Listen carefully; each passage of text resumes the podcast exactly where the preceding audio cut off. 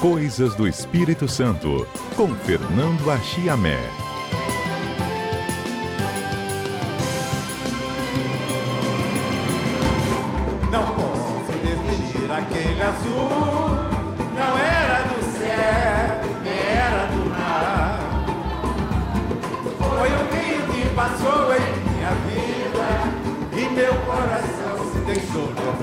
Todas as quintas aqui na Rádio CBN Vitória, a gente tem sempre um respiro, né, nessa programação que tem sido tão difícil quando a gente fala sobre a cobertura da pandemia do novo coronavírus. A gente traz um pouco também da história do Espírito Santo para acalmar um pouco os nossos corações, para a gente trazer outros assuntos em debate também. E a sugestão do nosso comentarista hoje é começar a falar sobre a importância do Rio Marinho. Vou dar meu bom dia a Chamé. Olá, meu querido. Bom dia, Fernanda. Bom dia, ouvintes da CBN. Muito boa a entrevista do doutor Henrique, né, Fernanda? Eu acompanhei boa parte e vou até re reouvir depois, no, quando vocês colocaram o link, né? Na página Pois da é. CBN, né? Muito esclarecedor, um rapaz, um cara muito lúcido, gostei mesmo da. Quer dizer, tem que combater o coronavírus com informação, né? Isso que eu achei uma postura É isso aí. boa. Ele diz que o isolamento precisa de acontecer. Já deveríamos estar caminhando para um lockdown.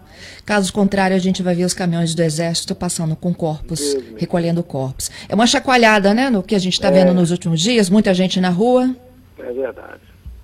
Mas vamos Bom, falar conta um pouquinho né? do Rio Marinho. É, o Paulinho da Viola, né? Homenageando a sua escola de coração, a Portela, né? Foi um rio que passou em vida. E o Rio Marinho é um rio que passou e passa do- na história capixaba, Fernanda, desde o período colonial, né? Ele está localizado é, entre os limites dos municípios de Vila Velha e Cariacica, né? E esse papel importante ele continua desempenhando. Eu, eu fui despertado por, essa, por esse tema, Fernando, por uma sugestão do confrade Manuel Góes Neto, né? Que é, articulou aí o lançamento, mas pena que não aconteceu, porque justamente estava marcado aí quando houve o início da, da, da pandemia, né? É o seguinte, o arquiteto Juliano Mota Silva lançou, é, é, quer dizer, ficou pronto o livro recentemente, quer dizer, não deu para lançar, né? É uma obra chamada Lembranças do Rio Marinho, Aspectos da História e Memória de um Rio Capixaba, né? Esse, esse trabalho dele, Fernanda, foi feito com base é, numa dissertação de mestrado defendida na UFES, sob orientação de uma amiga minha, a professora doutora Eneida Maria Mendonça, gente de melhor qualidade, arquiteta também, urbanista, né? E realmente essa obra foi como é uma fonte principal desses, desses meus comentários. Ela foi editada com a verba da, do, do Funcultura, da Secult, pela editora Mil Fontes, tá, tem muitas ilustrações e é, é realmente muito bonita, né? E eu tive, é, o Manuel chegou até a entregar dois exemplares na, na, na sede lá da, da Gazeta, mas aí veio a pandemia, mas eu tive acesso à obra, é, pela, ela está disponível na internet, né? Então a gente pode começar falando sobre a origem do Rio Marinho. É, é, é, o Juliano levantou até uma hipótese bastante razoável de que o curso original do Rio Marinho era ele se conectava com um rio, um rio, um córrego de Campo Grande, né? Que é, havia conexão ali, e isso devido a indícios presentes na, na topografia, né? Bom, é, é, o que a gente conhece sobre o Rio Marinho, que deságua ali, a foz dele é, na, ao lado ali da segunda ponte, né, na, na, no, já no fundo quase da Baía de Vitória.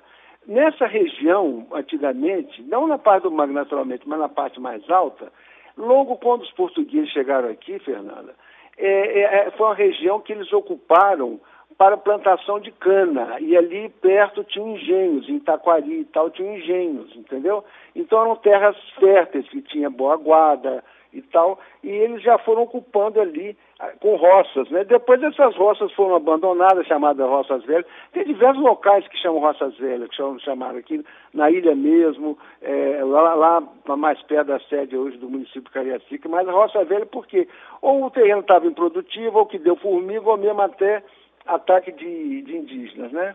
Enfim, já se fala nesse, nesse local, nessa área aí, né? Agora, o interessante, Fernanda, e isso aí é uma coisa muito marcante na história capixaba, é o tal do Rio Marinho. Por quê?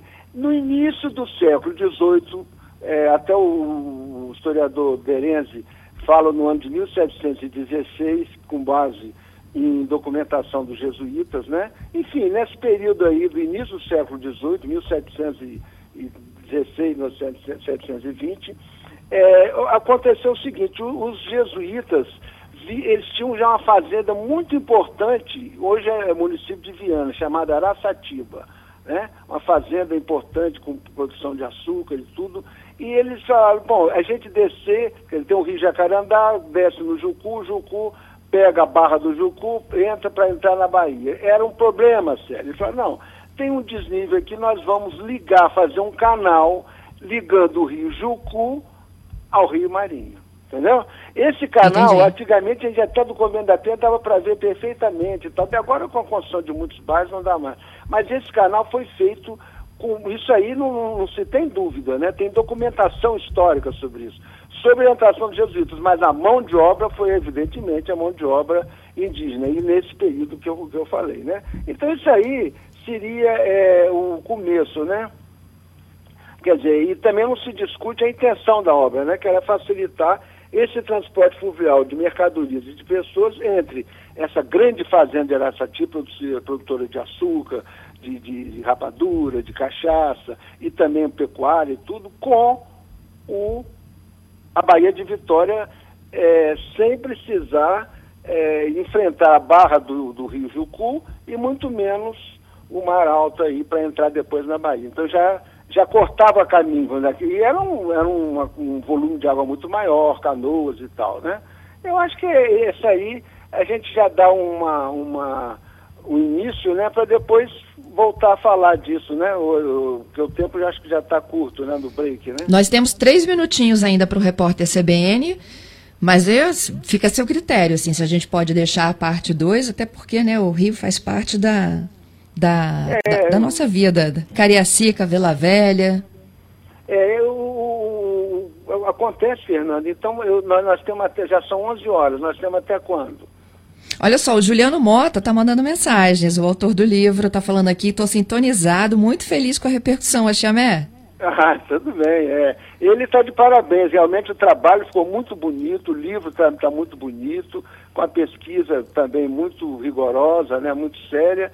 E, e, e, realmente abordando ele como arquiteto urbanista, quer dizer, também pouco historiador, abordando essa, esse tema tão importante para a história nossa aqui da Grande Vitória e também do nosso estado, né? É isso aí. Então vamos fazer o seguinte, a gente volta na próxima quinta com as histórias mais história, recentes. Que aí já pega isso depois aí. da expulsão dos jesuítas, né?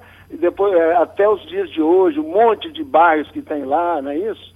Tem, tem alguma história mais para contar, a gente conta com mais calma semana que vem, né? é quiser. isso aí.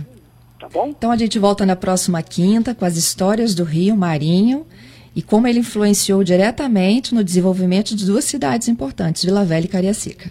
É, e uma coisa importante que tem no livro, depois a gente pode até contactar o Juliano para ele também ajudar a falar, que na segunda parte do livro, Fernanda, tem que ele, ele fez um trabalho realmente também muito bom das lembranças dos antigos moradores daquela região que conheceram o Rio Marinho limpo, com pesca e com água boa e tal, né? Vegetação, o que hoje em dia não está, né? Que é um rio urbano super poluído, né? Então, Ai, que maravilha. Ele vai dar contribuição também, né? E falar um pouco da atual situação, não é isso? Isso aí.